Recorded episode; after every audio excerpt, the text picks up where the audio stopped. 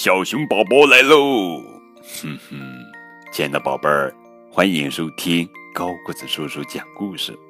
今天呀，我们继续来讲小熊宝宝情商绘本第七个故事《松鼠的眼泪》。作者是角野荣子文，佐佐木阳子图，张慧荣翻译。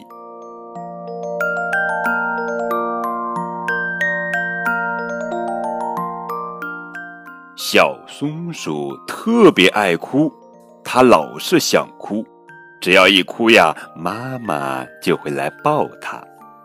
你看，小松鼠早上一起床就哇哇大哭，一边刷牙一边哭，呜呜呜呜，一边穿衣服一边哭呀，好像穿反了。小松鼠每回哭完就用尾巴擦眼泪，所以它的尾巴总是湿漉漉的。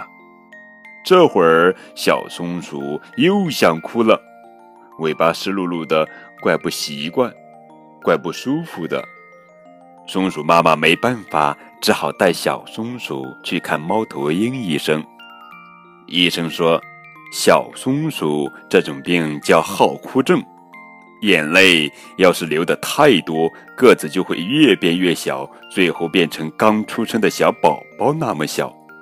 小松鼠一听又哭了起来，好不容易才长到三岁，我可不想变成小宝宝。松鼠妈妈问：“医生有什么药能治好这种病吗？”“呃，这倒是个难题，治这种病没什么好药。”猫头鹰医生答道：“听医生这么一说，小松鼠又是捶胸又是跺脚的大哭起来。不过，松鼠妈妈呀，有一种药能治好。”猫头鹰医生对着松鼠妈妈的耳朵悄悄地说：“回到家里，小松鼠还是不停地哭，眼泪把地毯都快浸湿了。突然，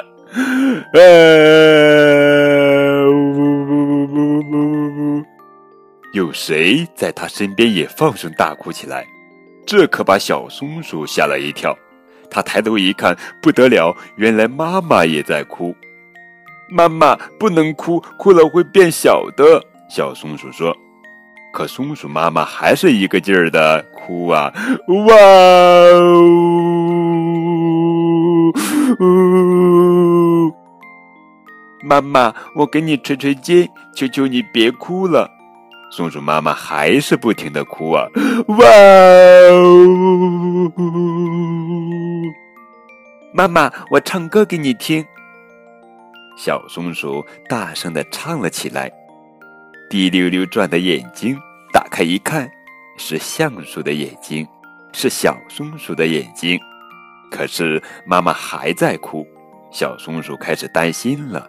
这样一直哭下去，妈妈很快会变小，也许最后会变成刚出生的小宝宝那么小，那可麻烦了。小松鼠也想哭，可它忍住了。小松鼠赶紧跑去找猫头鹰医生。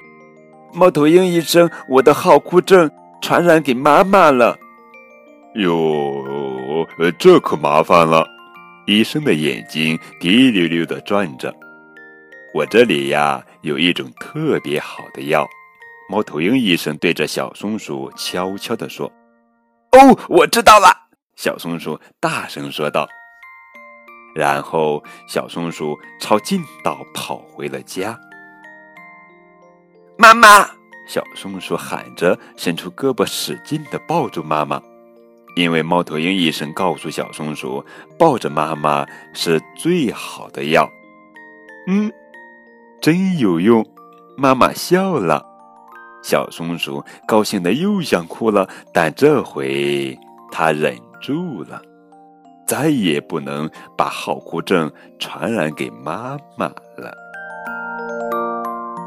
好了，宝贝儿们，这就是今天的绘本故事《松鼠的眼泪》。